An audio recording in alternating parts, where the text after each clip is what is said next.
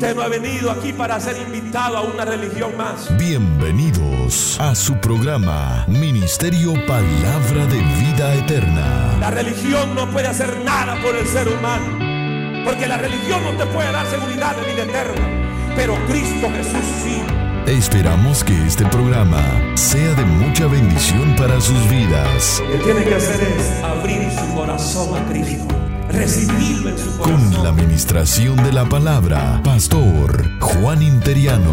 Cristo es el camino, Cristo es la verdad, Cristo es la salvación, Cristo es la vida eterna, Cristo es el pan de vida, Cristo es el único redentor.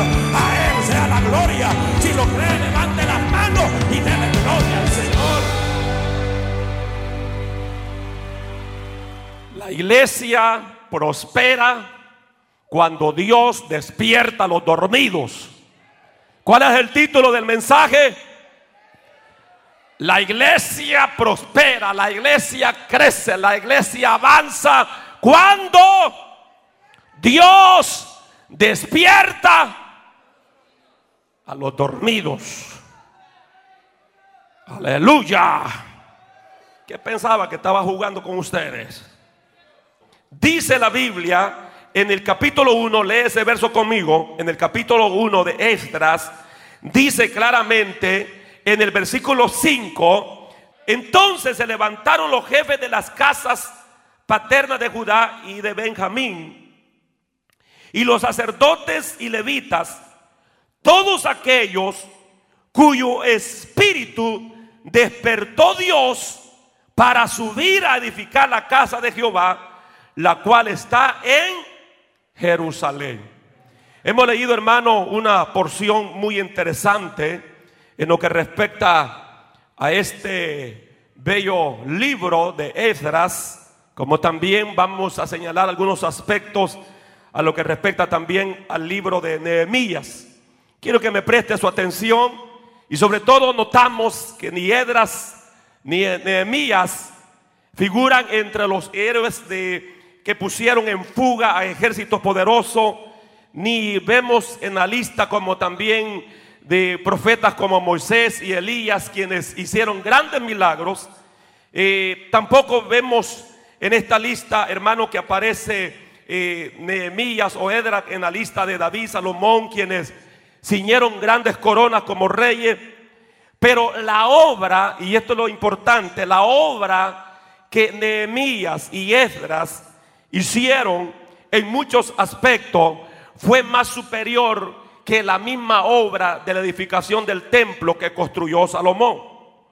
Salomón se nos dice que edificó un templo en Jerusalén que vino a ser el, el asombro y la admiración de las naciones.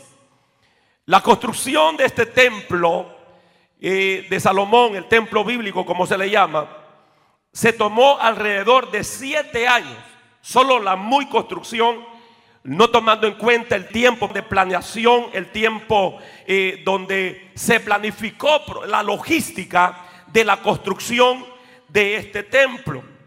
Pero respecto a la mano de obra, investigué que Salomón reclutó para el trabajo forzado, como se le llama, 30 mil hombres escuche bien, para la edificación de ese templo.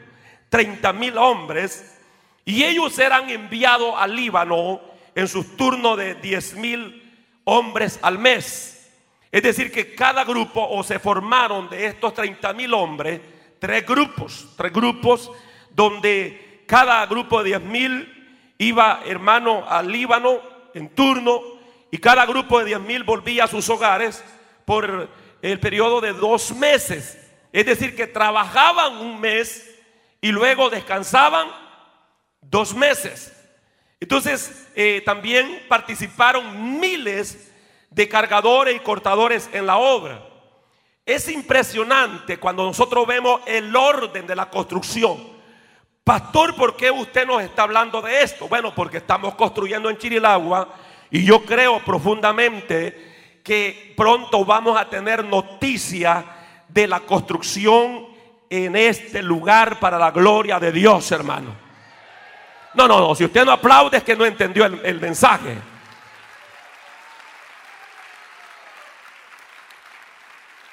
Y ya a través de la palabra el Señor me está dando ideas cómo nosotros vamos a hacer esa construcción. Porque en toda construcción lo que más se gasta es en mano de obra.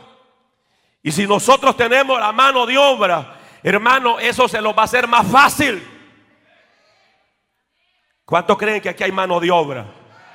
¿Cuántos creen que aquí hay hombres con capacidad para que unidos levantemos casa grande a nuestro Dios?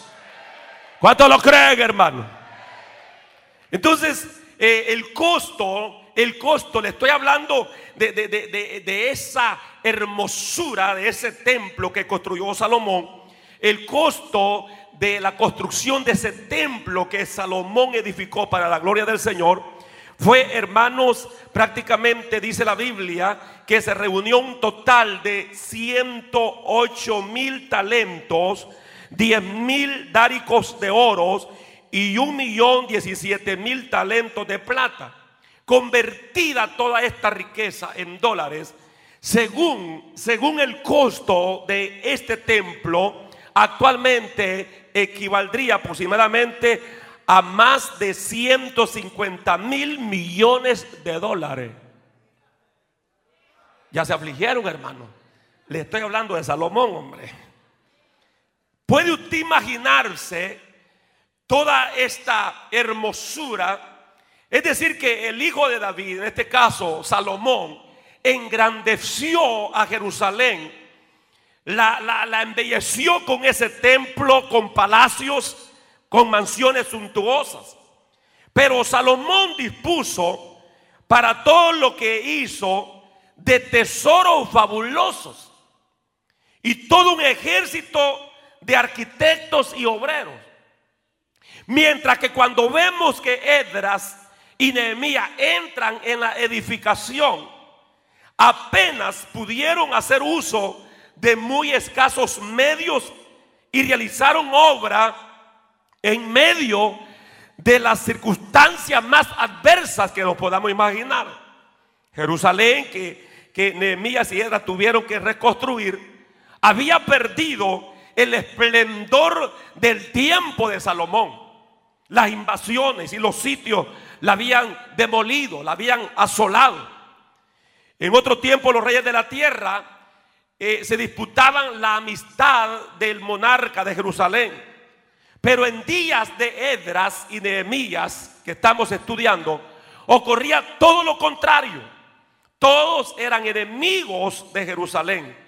Se oponían a la restauración de dicha ciudad.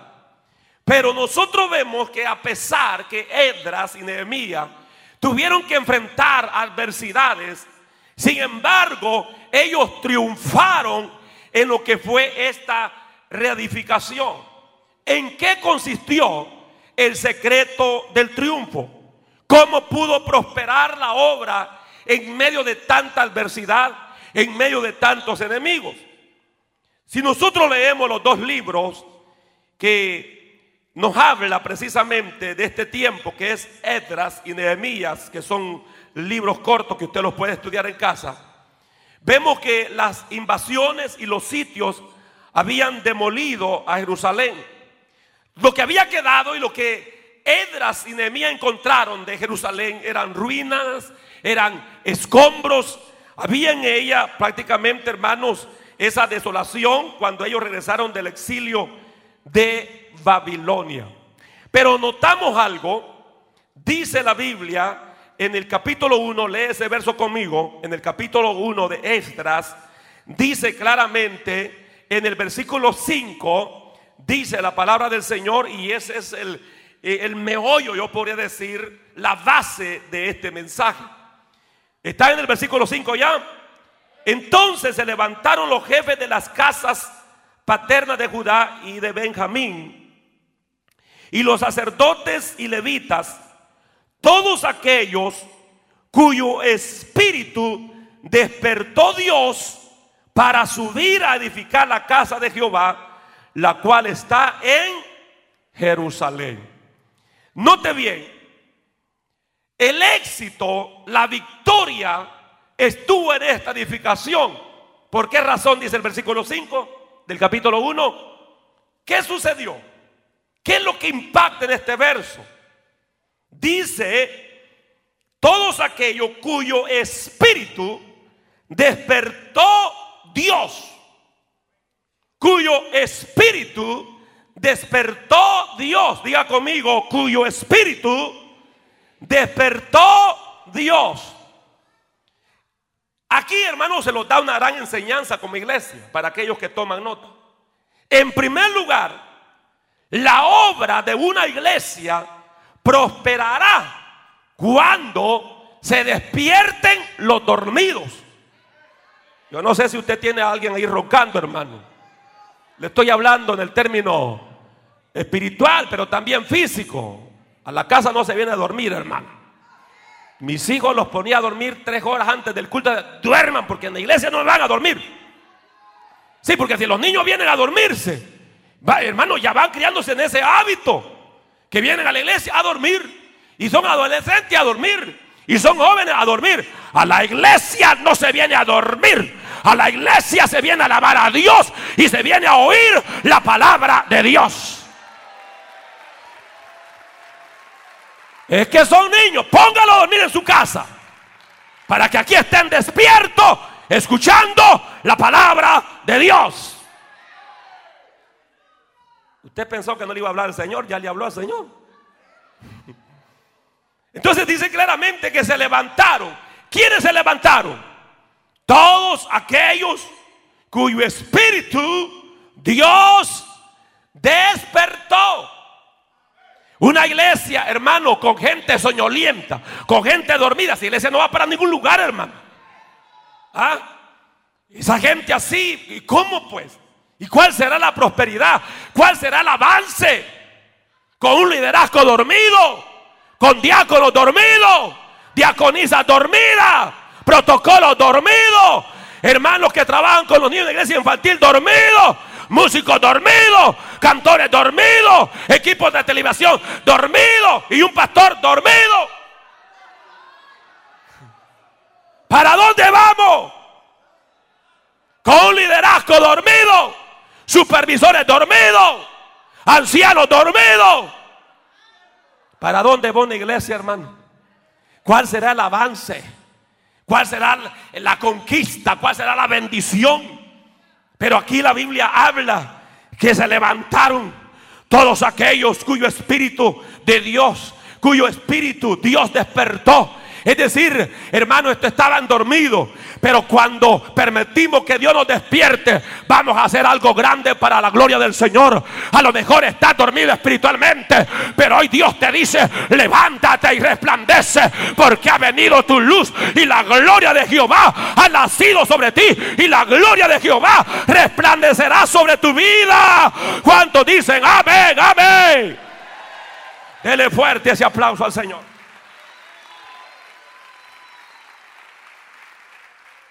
A su nombre. ¿Quiénes se levantaron? No quieren decir, hermano. ¿Quiénes fueron levantados? Dale un codazo a ese dormido que tenés. Decirle hay esperanza para vos, dormido. Eso es lo lindo del Señor, hermano. Sí, porque imagínese, cualquiera puede decir, este dormido no sirve para nada. Pero ese dormido que tienes a tu lado puede ser un instrumento en las manos de Dios. Si tan solo permite que el soplo del omnipotente llegue a su espíritu y lo despierte, Dios te va a usar de una manera extraordinaria, de una manera amazoja. Yo vine a predicarle a alguien en este lugar.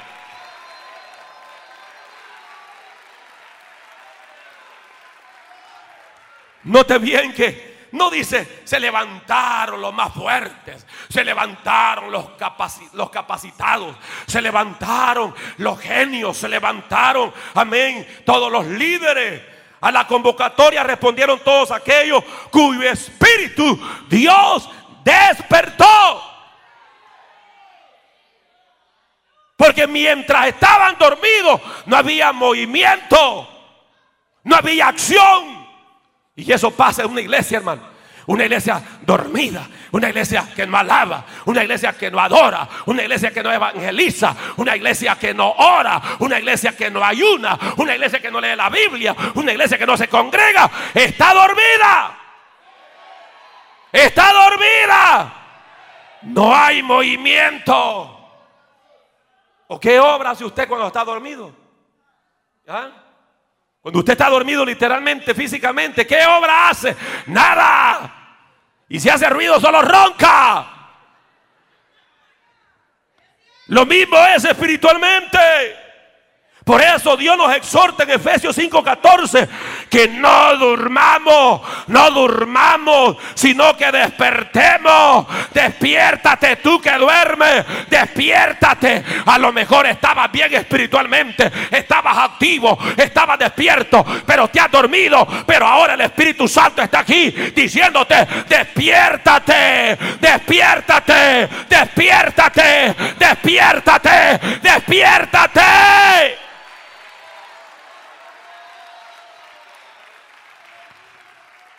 El creyente que se duerme espiritualmente se muere. Ya no le gustó. La iglesia que se duerme se muere. Por eso siempre mi lucha ha sido, hermano, en esa motivación. Espíritu Santo, sopla, Espíritu Santo, obra, Espíritu Santo, muévete en la iglesia. Porque una iglesia sin el Espíritu se muere y entra, hermano, a ese estado de dormir. Y no hay cosa más terrible llegar a una iglesia dormida, hermano. Yo no sé si usted ha visitado alguna. ¿Ah? Y usted dice que raro acá. Esta gente no alaba. ¿Ah? Y está en el tiempo de alabanza y no, no, hay, no hay un cántico, no hay una entrega. Solo hacen mímica. Solo, mueven los labios. Están dormidos. Pero qué lindo es cuando se llega una iglesia que abre la boca, que expresa su alabanza, que dice gloria a Dios. ¿Cuánto pueden darle gloria a Dios? Gloria a Dios, gloria a Dios.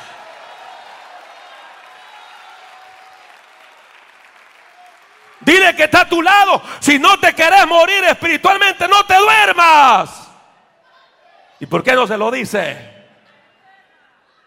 Dígaselo, vienen en los ojos. Porque muchos creyentes duermen, hermano. Duermen. Yo los voy a mandar por esos lugares delicados. Tal vez ahí se me despierta.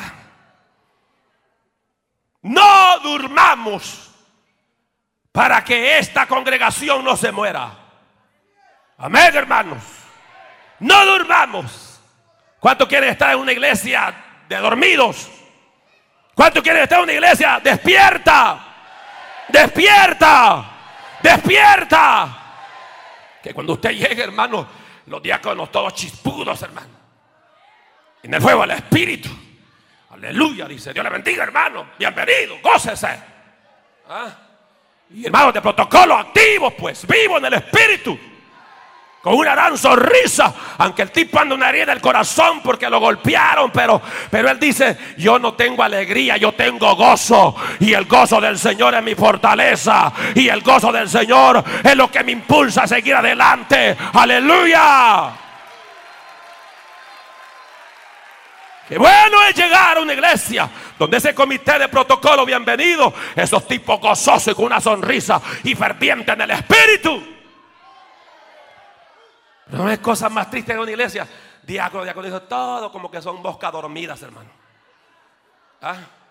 Y todos dormidos. Ni de hablar pueden. ¿Ah? Diácono tiene que ser chispudo del espíritu. Vengo bien salvadoreño, chispudo quiere decir fuego, pues encendido. Diaconisa, encendidos. Amén. Servidores encendidos que nos movamos en la plenitud del Espíritu. Porque si usted no se mueve en la dimensión del Espíritu, va a estar apagado, va a estar dormido. Pero si usted se mueve en la plenitud del poder del fuego del Espíritu, va a estar despierto. Ah, ama soja maya. Aleluya. Alguien puede levantar las manos y dar gloria a Dios en este lugar.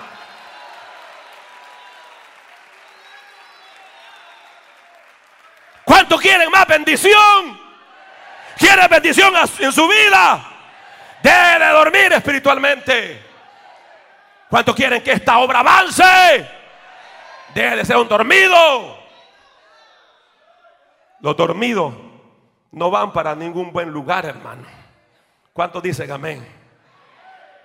El que se duerme se expone a la muerte. Espiritualmente te estoy hablando.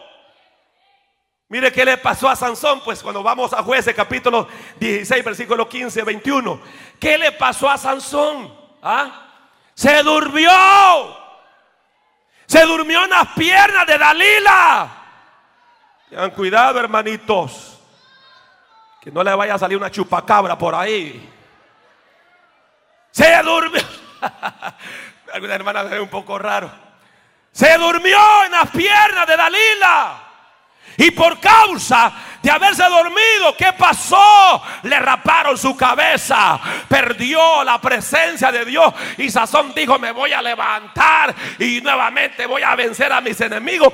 Dice la Biblia que Sansón ni se dio cuenta que ahora Jehová se había apartado de él. Es que cuando usted está dormido no siente nada. Cuando usted está dormido usted no sabe a qué hora el diablo lo está atacando, a qué hora los demonios lo están atacando y a qué hora Dios se ha apartado por su maldad, por su pecado. Gloria al Señor. Ese fue el problema de Sansón. Sansón se durmió, se durmió, se durmió y perdió la presencia de Dios, perdió el poder de Dios.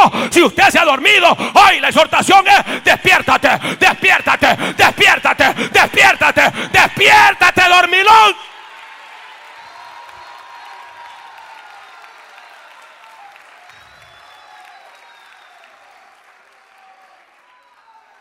Cuidado. Cuidado de dormirnos. Ay, no, pero yo llevo 20 años de ser evangélico. ¿Y eso qué? Aquí se trata de todos los días estar despierto, hermano. Aquí se trata de estar todos los días buscando la presencia del Señor. Primero Samuel 26, 7 dice que Saúl mientras dormía, ¿sabe qué le pasó? Perdió su lanza y la vasija de agua. Hay consecuencias cuando tú te duermes espiritualmente, hay consecuencias. Por eso Dios nos exhorta en primera de Pedro 5:8 dice, velad y orad, velad, mantenete siempre sobrio, velando, porque vuestro adversario el diablo anda como león rugiente buscando a quien devorar. Esto habla de estar despierto espiritualmente. No te puedes dar el lujo de tomarte vacaciones en las cosas espirituales. No te puedes dar el lujo de jugar con el pecado. Aquí es de estar activo. Aquí es de movernos en la gloria de Dios. Aquí es de movernos en el fuego del Espíritu. Aquí es de movernos en la amazo que rebasójala y. Alguien puede alabar a Dios. Alguien puede hacer ruido en la casa de Dios. A su nombre. Hay un refrán que se dice claramente, el camaleón que se duerme, se lo lleva la corriente. Espiritualmente hablando es el creyente que se duerme, se lo lleva el diablo. Pastor, ¿por qué no viene un poquito más suave? No, esta fue la palabra. Y yo le dije, Señor, ¿cuál es la palabra a tu pueblo? Me dijo, hay un montón de dormidos, me dijo. Tirarle aunque sea agua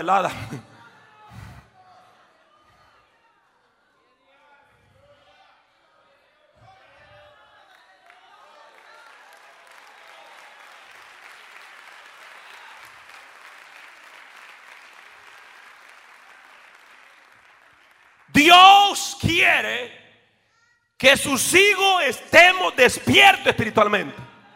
Dios quiere que su iglesia esté despierta espiritualmente hablando. Y si estás dormido, hoy Dios te quiere despertar.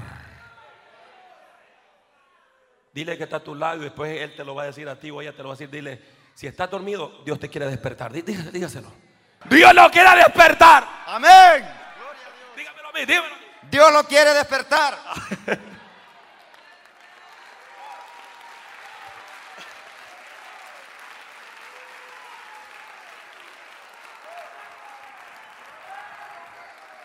A su nombre.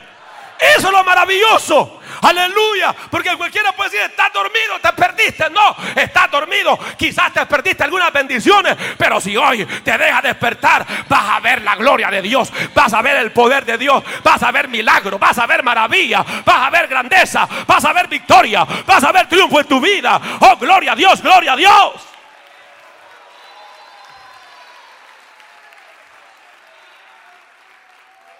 ¿Qué Dios hizo con su pueblo? ¿Qué Dios hizo con su pueblo que estaba dormido? ¿Qué Dios hizo? Hermanos, no están aquí ustedes. Con razón me dio esta palabra el Señor. ¿Qué hizo Dios con su pueblo? Lo despertó. Despierten pues, hermano. Despierten. ¿Qué hizo Dios con su pueblo? Fíjense que el problema no era que eran pocos. El problema no era que tenían muchos enemigos. El problema no era que no tenían los recursos necesarios. El mal era que estaban con flojeras en el alma. Ese era el problema serio. Se había acobardado por, el, por, por las emociones, hermano. Su alma se había aflojado.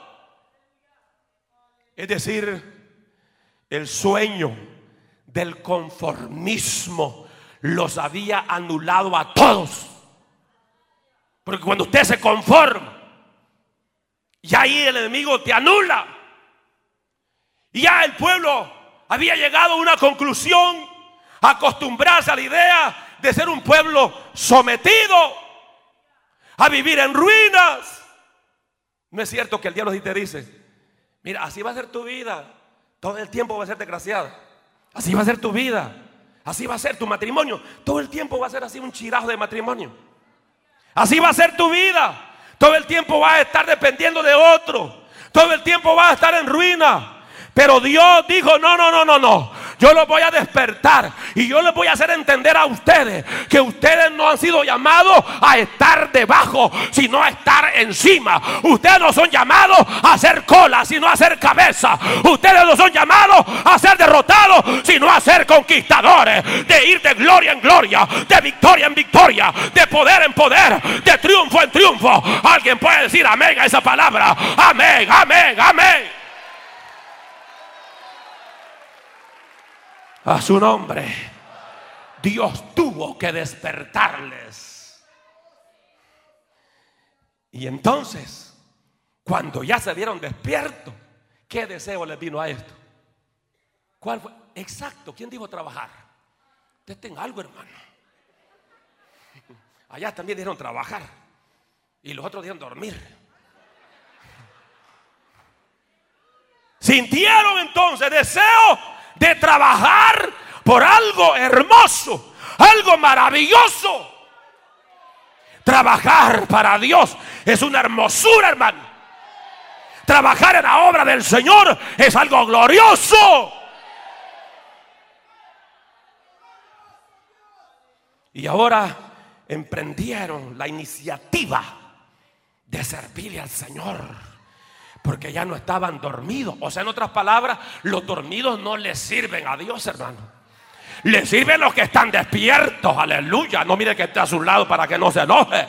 Pero verdaderamente el que está despierto ahora dice, bueno, voy a hacer algo en la gloria para la obra del Señor. En la gloria de Dios lo voy a hacer en el poder de Dios, en el fuego del Espíritu. Y comienza esa motivación. Y a lo mejor te dice, te van a matar, te van a matar como hermanos de buena intención. Si me han sacado, pastor, tenga cuidado, pastor, mire.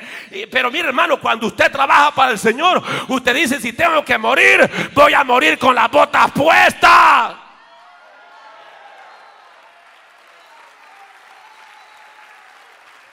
Usted sabe.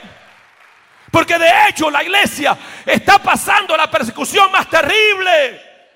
Lo que pasa es que los cristianos Mickey Mouse de los Estados Unidos, hermanos, llevamos una vida cristiana tan acomodada, tan conformista. Pero diariamente, por lo menos 200 mil cristianos son quemados, son aserrados, son hermanos decapitados por los musulmanes.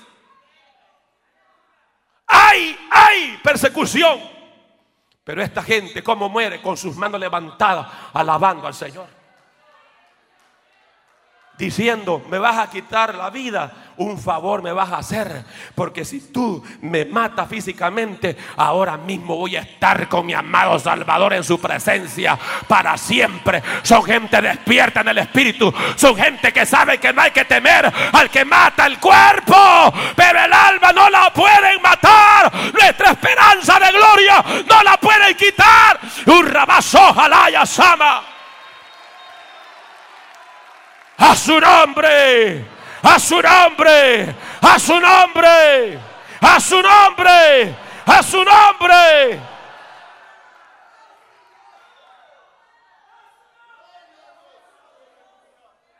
Como una anciana le dijeron, mire, necesitamos cierta cantidad de dinero. Y si no la da, la matamos. Y le dijo, hijo, venite ya para mi casa.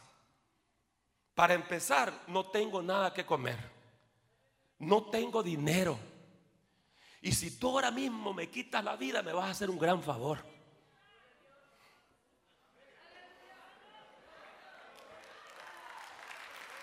Me vas a hacer un gran favor. No me chantajees, no te estoy chantajeando. Es la realidad. No tengo nada que comer, solo tengo deudas, no tengo nada, no tengo dinero. Por lo tanto, avanza, hijo. Aquí está, aquí estoy en casa, avanza. Venite ya, hijo. Y ahí está, no llegaron. No llegaron. Porque Dios tiene el control de todas las cosas, hermano. Mira, la vez pasada Alguien nos habló con mi esposa que el esposo murió, estaba sanito, solo le dio una tosecita, tragó saliva mal y de eso se murió. Con un salivazo usted se puede morir. ¿Sí? Pero lo lindo es que nuestra vida está en las manos del Señor. Sea que vivamos o que muramos, somos del Señor. Porque cuando se le habla de persecución a la iglesia se pone triste. Cuando se dice que están matando más de 200 mil cristianos diariamente, los musulmanes se ponen tristes. No es de ponernos tristes, hermano. Aquí es de saber que más mártires están padeciendo por la causa del Evangelio. Amén. Porque han entendido que en Cristo hay vida. En Cristo hay vida. En Cristo hay vida. En Cristo hay vida eterna.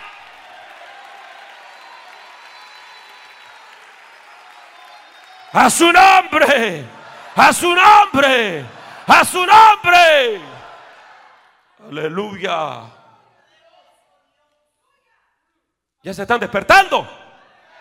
Qué bueno. Eso me alegra, hermano. Eso me alegra. No nos conformemos. No nos conformemos a ser pocos. No nos conformemos a ser creyentes del montón, que de hay muchos ya. No nos conformemos de ser los creyentes dormidos, hermano.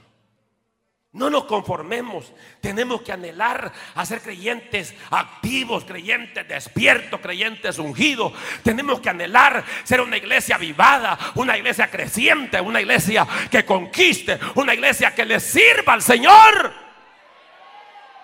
En espíritu y en verdad, en entrega para el conocimiento de vosotros líderes. El primer domingo de abril vamos a estar celebrando los primeros frutos de este año. Presentándolos al Señor los primeros frutos de su célula. Tengan en cuenta, ya tenemos el predicador que va a venir. Anoten, hermanos líderes, supervisores, que usted va a pasar aquí a dar su reporte. ¿Cuántos ha ganado estos tres meses? Porque solo los dormidos no ganan alma. Solo dormidos cierran células. Solo dormidos van como el cangrejo para atrás. Los que están despiertos dicen, diablo, te hace a un lado porque yo no vengo en mi nombre. No vengo con espada ni jabalina. Vengo en el nombre de Jehová los ejércitos. Hazte un lado porque mayor es el que está conmigo. Las almas no son tuyas. Mías son las almas, dice Jehová. Mías son las almas. Aleluya.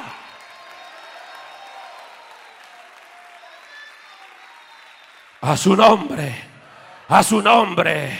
A su nombre. Así es como la iglesia avanza. Así es como la iglesia cumple su propósito. de su gran comisión. Cuando se despiertan, ¿a quiénes? A los dormidos. Segundo lugar, el avance de una iglesia, la prosperidad de una iglesia, se da cuando cada uno ocupa su lugar de acción en el que se le ha asignado. A usted se le ha asignado una casilla. Hágalo con excelencia. Se le ha asignado un trabajo. Hágalo con entrega, con pasión. Y, si me mata, que te maten. Pero con fidelidad. Sé fiel hasta la muerte, dice el Señor. Y eso ser fiel hasta la muerte. No es que de viejito te vas a morir, no es que de una enfermedad, no que si te toca hermano el machete en el cuello, no importa. Sé fiel hasta la muerte, entrega.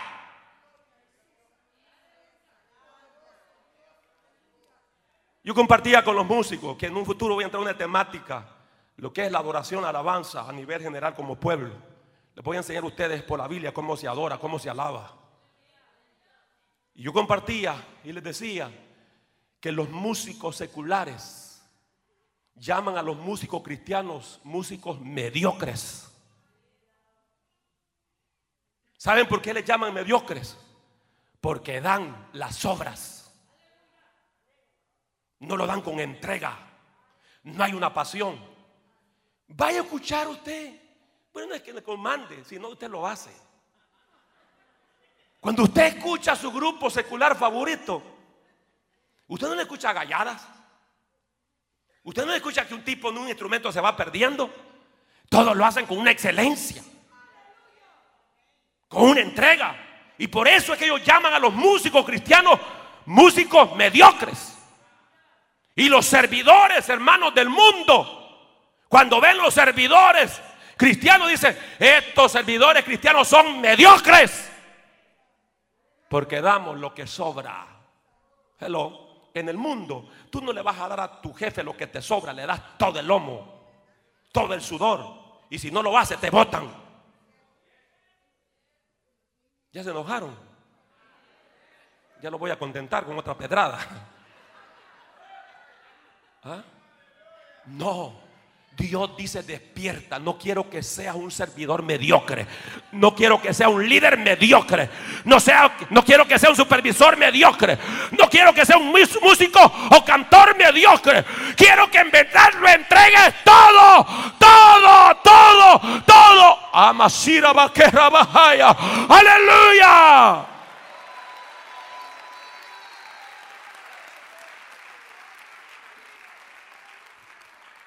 Cuando usted lee Nehemías capítulo 3, versículo 1, y vamos a ese capítulo rápido, adelantito, el siguiente libro, Nehemías capítulo 3, mire la palabra del Señor acá y con esto finalizo, hermano. Porque algunos los desperté y otros de balde, hermano, eso no les entra nada. Eso sigue en su sueño. Nehemías capítulo 3. Entonces se levantó el sumo sacerdote Eliasib con sus hermanos, los sacerdotes, y edificaron la puerta de las ovejas. Oiga bien los sacerdotes. Ellos arreglaron y levantaron su puerta hasta la torre de Amagea y edificaron hasta la torre de Hanajenel. Junto a ella edificaron los varones de Jericó. Luego edificó Sacur, hijo de Imri, los hijos de Senaá. Edificaron la puerta del pescado ellos en la enmaderaron y le levantaron su puerta con su cerradura y sus cerrojos. Junto a ellos restauró Meremot, hijo de Burías, hijo de Cos, y al lado de ellos restauró Mesulán, hijo de Berequías, hijo de Mesasabel. Junto a ellos restauró Sadoc, hijo de Baana. E inmediato a ellos restauraron los teoquitas pero sus grandes no se prestaron para ayudar a la obra de su Señor. Versículo 6. La puerta vieja fue restaurada por Joaía, hijo de Paseac, y Mesulán, hijo de Besodías. Ellos la enmaderaron y la levantaron sus puertas con sus cerraduras y cerrojos. Junto a ellos restauró Melatías, Gabaonita y Jadón, Merotita, varones de Gabaón y de Mispa, que estaban bajo el dominio del gobernador del otro lado del río. Versículo 8. Junto a ellos restauró Uziel, hijo de Arjaía de los plateros, junto al cual restauró también Ananías, hijo de perfumero. Así dejaron reparada Jerusalén hasta el muro ancho. Versículo 9. Junto a ellos restauró también Refaía, hijo de Ur, gobernador de la mitad de la región de Jerusalén. Asimismo restauró junto a ellos y frente a su casa Jedaías, hijo de Harumat, y junto a él restauró Hatús, hijo de Asamnías, Malaquías, hijo de Arín, y de Azub, hijo de Patamoab. Restauraron otro tramo y la torre de los hornos. Versículo 12. Junto a ellos restauró Salún, hijo de Alojes, gobernador de la mitad de la región de Jerusalén, él con sus hijas. La puerta del valle la restauró Hanún con los moradores de Sanoa. Ellos la reedificaron y levantaron sus puertas con su cerradura y sus cerrojos y mil codos del muro hasta la puerta del muradar. Reedificó la puerta del muradar Malquías, hijo de Recap, gobernador de la provincia de Bequerem y la reedificó y levantó sus puertas, su cerradura y su cerrojo. Versículo 15, el último. Salún, hijo de Colsé, gobernador de la región Mispa, restauró la puerta de la fuente. Él la reedificó, la enmaderó y levantó sus puertas, su cerradura, su cerrojo. Y el muro del estanque de Siloé hacia el huerto del rey y hasta las gradas que descienden de la ciudad de David. Cuando uno lee eso, como que como que no le encuentra sentido. Pero la realidad es, hermano, que aquí vemos un orden de posición. Estamos aquí, iglesia. A todos se le asignó un lugar que le correspondía en su trabajo, en su labor. El versículo 1 dice que aún los sacerdotes se encargaron del lugar donde estaban las ovejas. Todos, todos. Entonces decir, hermano, Pongamos cada uno en nuestro lugar. No seamos como aquellos que no quisieron trabajar. El versículo 5 lo dice claramente. No quisieron, los grandes no quisieron trabajar en la obra del Señor. No tenemos que ser ese tipo de creyentes.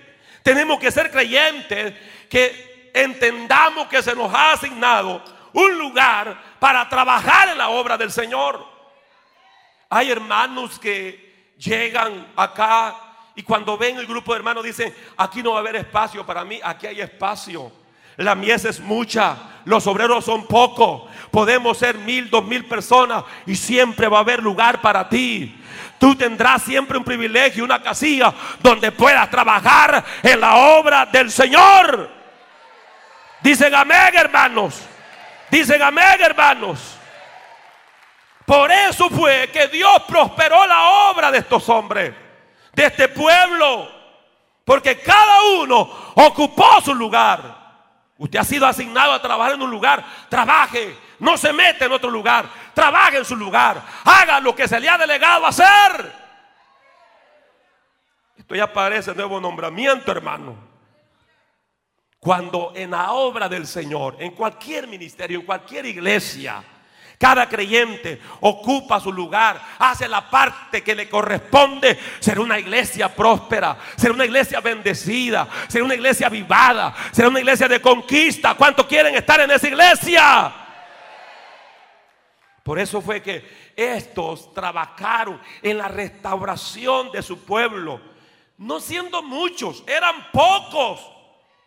Tenían pocos recursos, tenían muchos enemigos, pero no importando eso, no dejaron de trabajar. Porque hay gente que dice, es que no tengo los recursos, usted trabaje. Es que somos pocos mi departamento, usted trabaje. No deje de trabajar. No, pero es que viera cómo la gente me odia. Viera cuántos enemigos tengo. Que no le importe si le amen o no le aman. Usted siga adelante. Usted siga haciendo la obra del Señor. Dios es poderoso y Él puede salvar con mucho o con poco, porque Él es grande, Él es fuerte, Él es invencible, Él es el todopoderoso. Digan amén. Digan amén. Tercer lugar, la obra de una iglesia prospera cuando no nos dejamos debilitar por las críticas. Hello. Nehemías capítulo 4.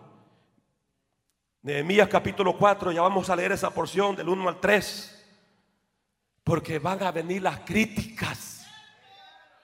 Van a venir las críticas. Mire lo que dice Nehemías capítulo 4, versículo 1 al 3. Cuando yo Zambalat, que nosotros edificamos el muro, se enojó y se enfureció en gran manera e hizo escarnio de los judíos.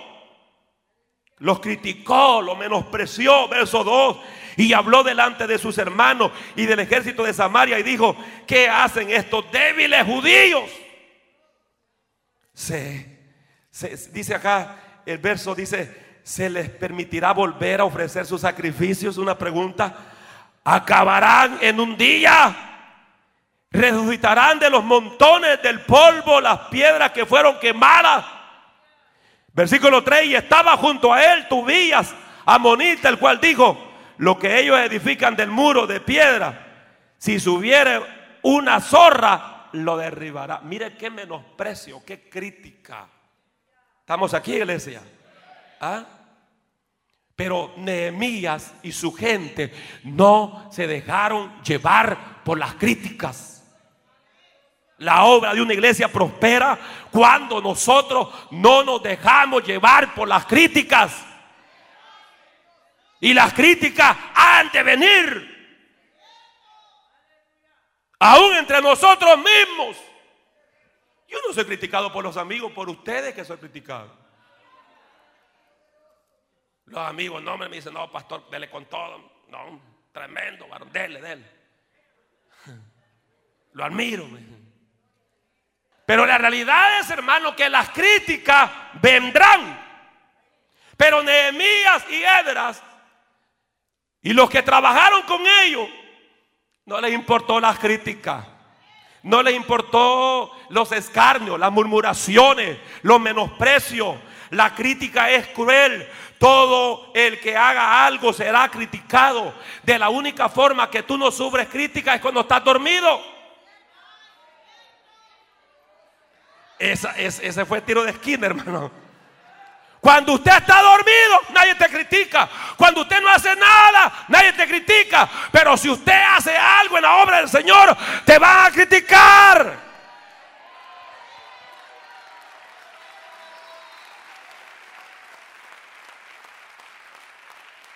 Y cuanto más hermoso y bello es lo que estás haciendo para tu Señor, entonces más baja y ruin será la crítica. Pero no acepte, dile que está a tu lado, si alguna vez te critica, no acepte esa crítica, recházala. Póngase repelente, dígale, para que no te dé el zika. ¿Ah? Que no te afecte, que no te afecte. No aceptemos la crítica ni aún de nuestros propios hermanitos. Porque a lo mejor estás a la par de un gran criticón. Pero que no te importe, que no te interese eso. Tú sigue adelante. Viene el que te ha llamado y Él te va a respaldar y Él te va a ayudar y Él te va a dar la gracia y Él te va a dar la sabiduría. Aleluya.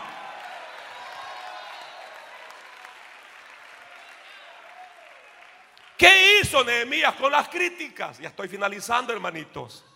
Nehemías capítulo 2, versículo 19. ¿Qué hizo Nehemías con las críticas? La palabra del Señor nos enseña claramente. Vaya allá a la Biblia. Nehemías capítulo 2, versículo 19 y 20.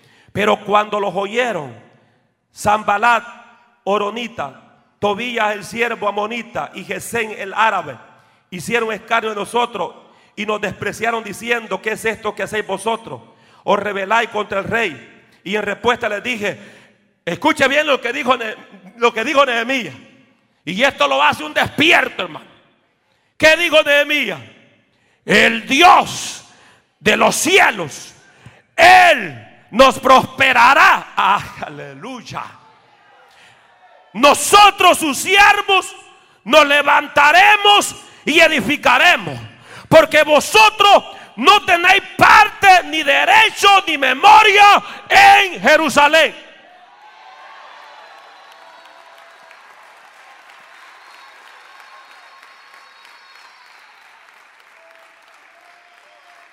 Dale fuerte ese aplauso al Señor. Gózate, gózate, gózate. Esa fue la reacción de Nehemías. Esa fue su respuesta a la crítica. Esto fue lo que él dijo. Él dijo, el Dios de los cielos nos prosperará. Aleluya.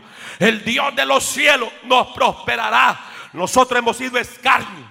Hemos sido objeto de burla, de menosprecio, de crítica aún de pastores que han dicho, ese auditorio, vida eterna, no lo van a hacer, no lo van a lograr. Ese es cuento viejo, eso es imposible, eso que eso, ahí te están robando la plata. Pero ¿sabes qué? Yo puedo decir como Nehemías, no me importa esa crítica. Yo sé que nuestro Dios nos va a prosperar para ver ese auditorio construido para la gloria del Dios de los cielos. Si lo cree, dale un fortísimo aplauso al Señor. Y amas, y así va. Alaba, alaba al Dios de los cielos. Alaba, alaba, alaba.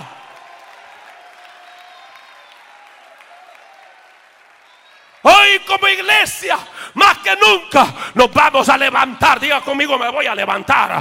Dile que está a tu lado, ya me estoy despertando. Me voy a levantar para ganar alma. Me voy a levantar para apoyar la obra misionera. Me voy a levantar para unirme a ese proyecto de Chirilagua. Me voy a levantar hoy más que nunca para construir cosas grandes aquí en Mérida. Me voy a levantar y vamos a edificar y vamos a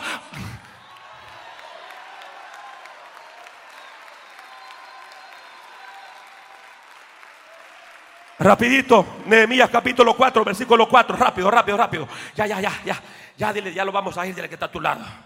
Más si está durmiendo, dale un codazo. Versículo 4, oye, oh Dios, Dios nuestro, que somos objeto de su menosprecio, y vuelve el baldón de ellos sobre su cabeza, y entrégalos por despojo en la tierra de su cautiverio. Esta fue la reacción.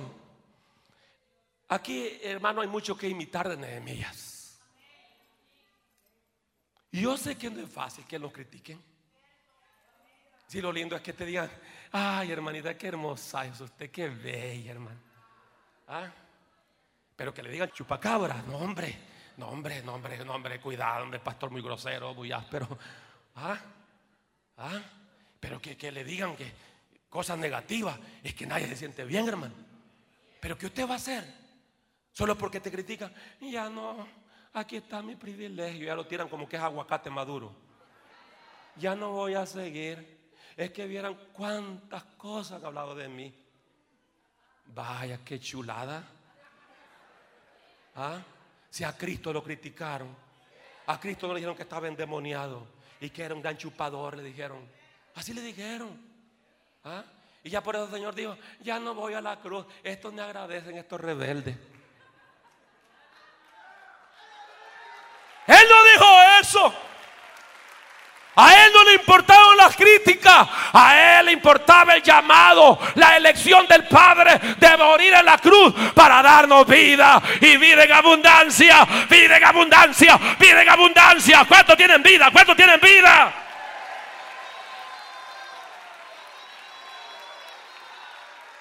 ¿Qué ha hecho usted con la crítica? ¿Qué va a hacer usted de aquí en adelante cuando lo critiquen? ¿Ah? ¿Vas a dejar de servir a tu Señor? Le voy a servir con más cana. Cuando te critica, si estaba dando el 50%, sube al 100% rápido. Ah, me criticaste y solo estoy al 50, hoy la voy a ir con el 100.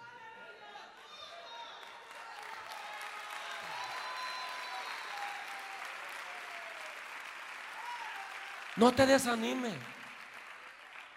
Pero algunos se han desmoralizado y, y, lo han dejado todo y todo lo han entregado.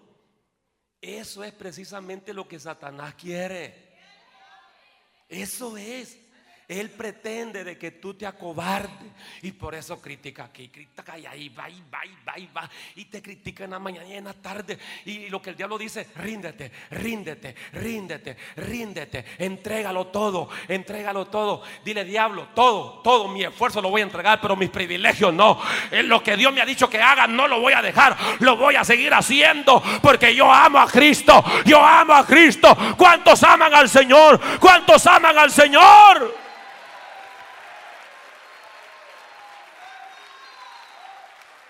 En cada uno de los hijos de Dios se ha depositado una gran obra que hacer. Los pastores muchas veces decimos, tenemos tantos miembros activos y tantos miembros dormidos, inactivos. Eso no, eso en el cuerpo de Cristo no, no eso no cuenta, hermano. Los miembros secos, inactivos, no. ¿Cómo va a ser que el cuerpo de Cristo va a tener miembros dormidos, miembros secos? Manos paralizadas, pies paralizados, oídos que no oyen, ojos que no ven. No, el cuerpo de Cristo es vivo.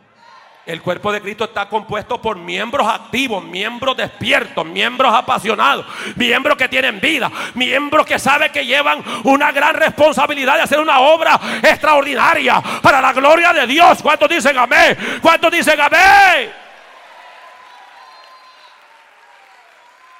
Pero si nos portamos como niños resentidos, ¿ah? ay, ya no voy a servir, ya me criticaron. Ay, hermano, es que viera que me han herido, hermano. Me han herido. ¿Ah? Si nosotros nos resentimos con las críticas, ¿quién hará la obra? ¿Quién hará la obra? Imagínate, y todos los músicos se ponen como niños resentidos, que no me toquen, ay, que no digan nada de mí. ¿Ah? Y se resienten todos ellos. ¿Y quién va a hacer la obra, pues? Si todos los líderes, ay, decimos, nos resentimos, ay, no, no, ya no sigo. ¿Y quién va a hacer la obra si nos resentimos? ¿Ah? ¿Quién la hará? ¿Ah? Hemos visto que para que la iglesia prospere debemos de despertar a los dormidos. En primer lugar, debemos de despertar a los dormidos. Dile que ya te despertaste, dígale. Anda a bañarte entonces.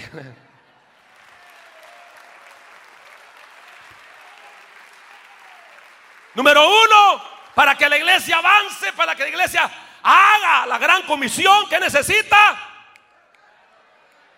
que los dormidos sean despertados. Número dos, que cada uno ocupe su lugar, no se meta en el terreno del otro. Usted haga su trabajo. Hello. Número tres, no debemos de hacer caso a las críticas. Solo así prosperará la obra de Dios. La obra que Dios nos ha confiado a nosotros, hermano. Dios te está despertando hoy. Yo veo algunos que estaban dormidos, pero ahora los veo con los ojos abiertos como de pescado frisado, pero ahí están ya. Levántate, ocupa el lugar que te corresponde. Y si no te han asignado, acércate, supervisor, líder, hermano, póngame a hacer algo. Póngame a hacer algo porque yo no puedo vivir así. Yo no puedo vivir así. Tenemos que hacer la obra del Señor. Porque si no lo hacemos nosotros la obra de Dios que se nos ha encomendado, vendrán entonces los que predican doctrinas de error. Mira hermano, los testigos de Jehová esos tipos no paran, hermano. A las seis, exacto.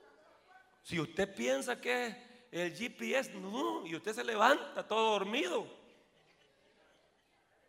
Buenos días, le dice, somos los testigos de Jehová.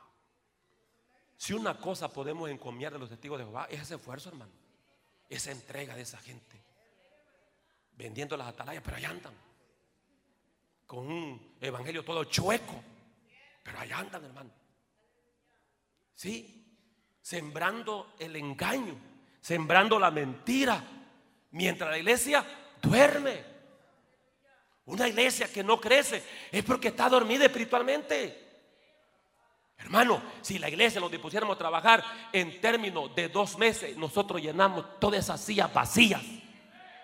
Todas esas sillas vacías están vacías porque la iglesia está dormida. Y aunque se enoje, es una verdad, es una realidad. Qué bueno es estar satisfecho con nosotros mismos cuando hemos obedecido a Dios y hemos cumplido y hemos hecho lo que Él nos ha mandado hacer. Hermano, no hay mejor satisfacción que esforzarse en la obra de Dios. Se lo digo no por conocimiento, sino por lo que estoy viviendo. Es increíble, yo no sé cómo, cómo, cómo mi cuerpo está respondiendo a esta edad de 25 años que tengo. No entiendo, hermano. Solo lo que puedo entender que es la pasión de hacer la obra de Dios. ¿Ah? Y mientras venía en el avión, le, le, pasé un mensaje a mi hija. Y cuando vio la nota, dijo, qué regaño me envía mi papá. Y le digo a ella y a mi esposa, trae una nota, este es un sueño cumplido. Cumplimos el sueño. Camino a la vida eterna de construir casa a Jehová en Chirilagua, San Miguel, El Salvador. Los cimientos están puestos. Lo demás es nada. ¿Alguien puede alabar al Señor? Algo, alguien puede alabar al Señor. Nuestros sueños son realidades. Se convierten en realidades, en realidades. Ni los golpes, ni las heridas pueden frenar o parar a los hijos de Dios. No hay herida, no hay golpe, no hay fracaso que te detengas cuando te dice me levanto, voy a hacer la obra del Señor. Dios te va a respaldar. Amazojalaya, alaba a Dios, alaba a Dios, que siento que el Señor está en este lugar.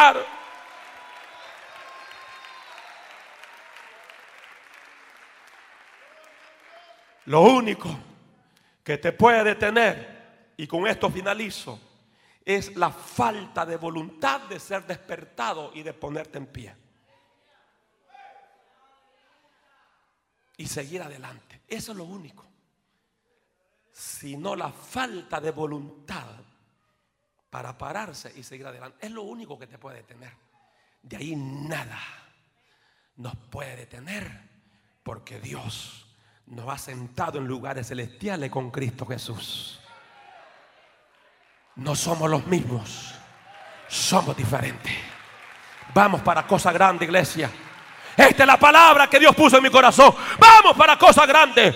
No hay fracaso que te detenga. No hay caída que te detenga. No hay herida que te detenga. No hay golpe que te detenga. No hay nada que te detenga. No hay nada que te frene. Porque mayor es el que está con nosotros que el que está en contra de nosotros. Oh, aleluya, aleluya, aleluya. ¿Cuántos en esta hora se quieren parar y ponerse de pie delante del Señor y decirle, Señor, ¿sabes qué? Ahora quiero que me impacte a través de tu espíritu. Ahora quiero que toque mis fibras internas, mi fuero interno. Ahora tócalo, Señor amado. Ahora tócalo. Oh, aleluya, donde esté esa gente en esta hora que va a decir, Señor, me dispongo para hacer lo que tú me has mandado hacer. ¿Dónde está? Pase corriendo aquí al frente. Yo quiero tomar cinco minutos rápido para que oremos. Si hay alguna vida que quiera reconciliar o aceptar, amén, el llamado está en pie. Pero siento de parte del Señor hace énfasis, amén, ¿dónde están esos servidores? ¿Dónde están? ¿Dónde están aquellos que se han sentido como que las críticas han querido desboronarte? Querido desanimarte, han querido debilitarte, pero ahora vas a venir aquí al frente a decirle, Señor, yo voy a seguir adelante con tu ayuda. ¿Dónde está ese pueblo? ¿Dónde está ese pueblo? Rápido pues, cuento uno, dos y tres. Si Dios habló a tu vida, pasa rápido, pasa rápido en esta hora. Rápido en esta hora. Aleluya, la iglesia orando, amén, gloria al Señor. Y este es un mensaje para que todos vengamos aquí al frente a orar, hermano. Yo quiero que levantemos un clamor a Dios en esta hora. Ya día no hacemos esto, pero esta es una palabra para que todos pasemos aquí al frente, gloria al Señor.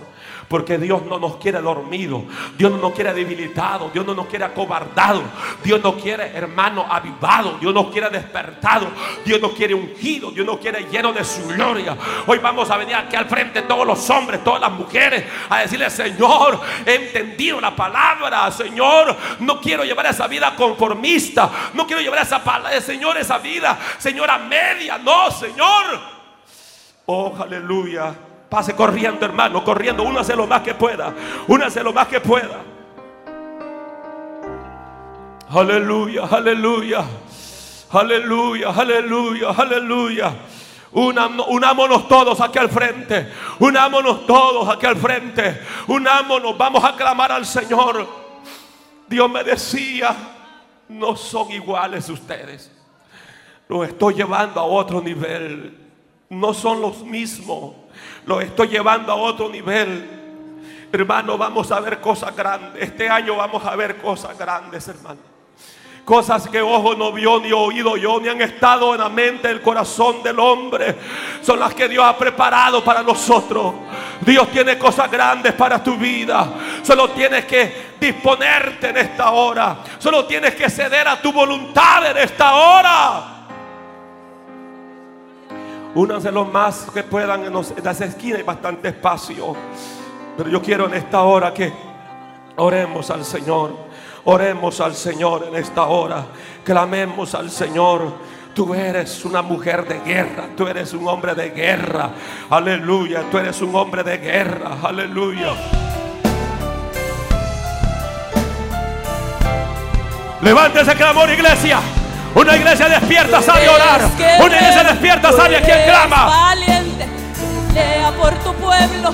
No tengas miedo. Eres un sacerdote sacerdote de Dios. No tengas miedo, no te acobardes, porque a Vamos, vamos, no tengas miedo ahora, ahora. Echa fuera la cobardía de tu vida. Echa fuera el desánimo. vamos, avanza, iglesia. Avanza, iglesia. Es tiempo, es tiempo, es tiempo, es tiempo. Soy guerrero de unción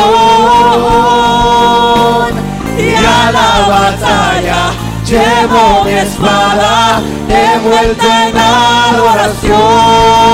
Soy levita de Dios. Eres cualquier cosa. Soy guerrero de Cristo.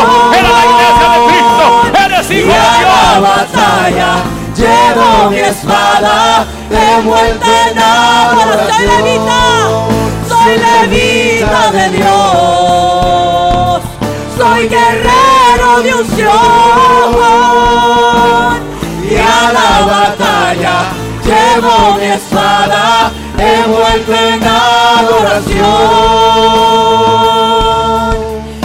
Guerreros de adoración, levitas llama a Dios, guerreros de adoración, levitas llama a Espíritu Santo, Espíritu Santo, Espíritu Santo, Espíritu Santo, impacta, impacta la iglesia, Espíritu Santo, despierta la iglesia, Espíritu Santo, vive la iglesia. Espíritu Santo, Espíritu Santo, Espíritu Santo, Espíritu Santo, Espíritu Santo, Espíritu Santo, impacta cada creyente, impacta, impacta, impacta, ahora, ahora, ahora, ahora, ahora, ahora, ahora, ahora, ahora, ahora, nombre de Jesús, y a la batalla llevo mi espada envuelta en adoración. Poderoso Dios.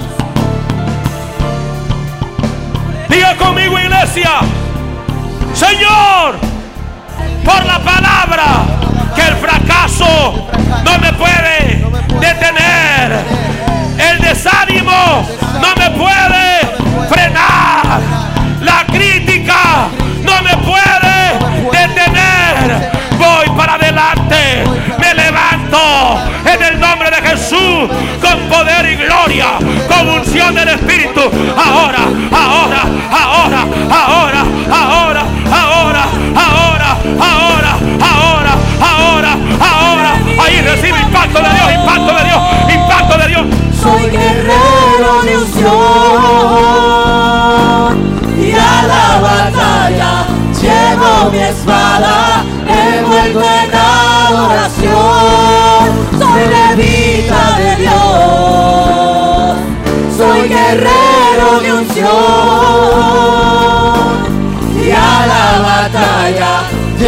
Mi espada envuelto en adoración.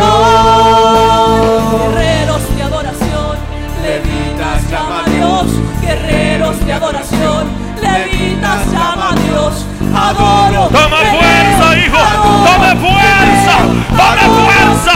Ahora, ahora. Recibe unción, unción, unción, unción, unción, unción, unción. Dile, Señor, recibe unción, unción, unción. Grítalo, hermana. Grítalo, hermano. Recibe unción, unción, unción, unción. Y rabasa que rebequeta rababa. Y rababa sojalaya. Y rabaya sabalaya.